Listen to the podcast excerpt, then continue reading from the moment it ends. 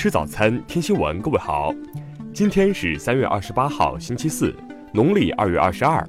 邵斌在上海问候您，早安。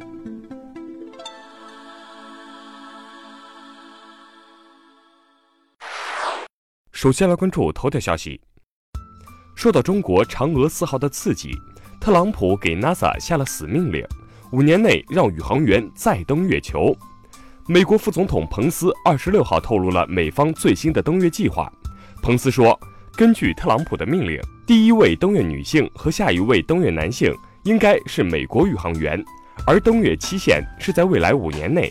有分析称，中国嫦娥四号探测器今年成功登陆月球背面，似乎给美国造成了一定压力。彭斯在发言中还表示，与二十世纪五十年代一样，美国正处于竞赛当中。但如今挑战更大。目前，特朗普已经指示美国国家航空航天局使用任何必要的方式来实现这一目标，哪怕选择商用火箭。外媒评论称，为了不让中国抢了先，美国把安全放在了第二位。听新闻早餐知天下大事。目前，市场监管总局发出紧急通知，要求深刻吸取响水三幺二爆炸事故教训。加强特种设备和重点工业产品质量安全隐患排查，严格落实安全生产责任制，坚决防范重特大事故发生。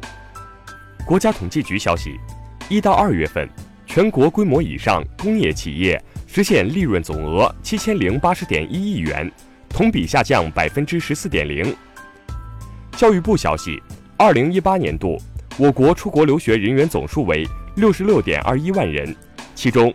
国家公派三点零二万人，单位公派三点五六万人，自费留学五十九点六三万人。二零一八年，全国各级行政复议机关依法办理行政复议案件二十五点七万件，作出纠错决定的约三万件，纠错率达百分之十五点一。住建部近日印发通报指出，二零一八年全国共发生房屋市政工程生产安全事故七百三十四起。死亡八百四十人，与上年相比，同比分别上升百分之六点一和百分之四点一。近日，海关总署发布新规，所有国家入境宠物，只要符合要求，都可以免除三十天隔离，直接入关。二十七号十七时，我国民营火箭首次轨道级发射，在中国酒泉卫星发射中心点火，火箭升空几十秒后出现异常，发射任务失败。故障原因还在调查中。二十七号，沪深两市双双高开，初盘全线下挫转跌，沪指一度击穿三千点，随后三大指数企稳回升，持续震荡走势，沪指重返三千点。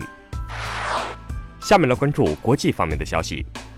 美国众议院二十六号就特朗普否决国会两院叫停国家紧急状态的决议投票。最终未能达到推翻否决令所需的至少两百九十张赞成票。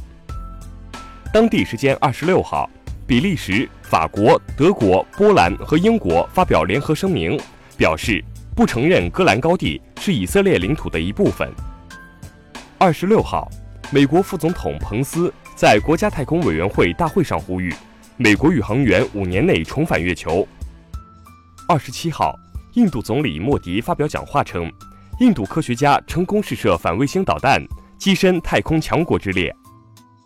二十五到二十六号，朝鲜人民军第五次连长及连政治指导员大会时隔六年在平壤举行，朝鲜最高领导人金正恩出席大会并发言。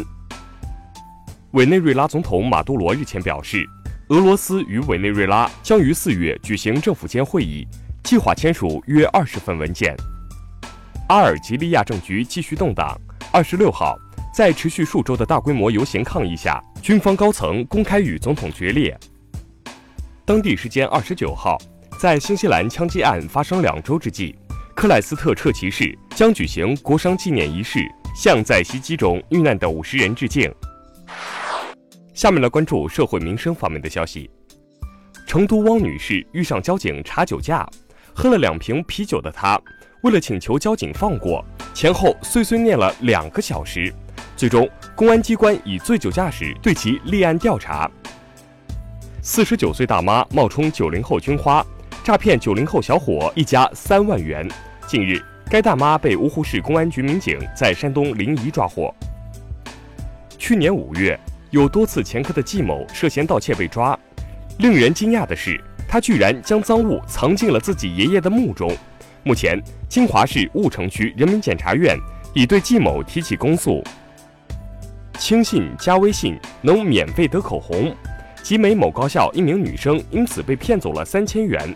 集美警方通过调查，将假扮富二代行骗的嫌疑人王某抓获。近日，快递员季某送快递时，发现一辆没有上锁的电动车，遂将其偷走，并奖励给自己的下属。通过监控追踪。徐州警方将嫌疑人控制。最后来关注文化体育方面的消息。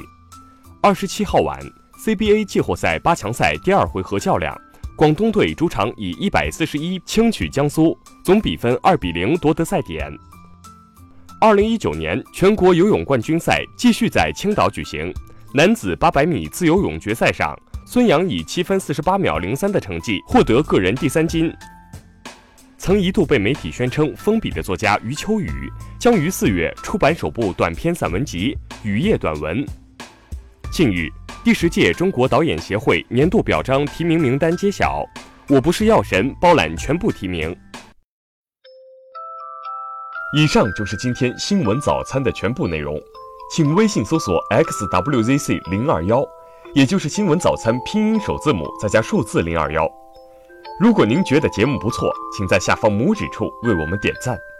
一日之计在于晨，新闻早餐不能少。咱们明天不见不散。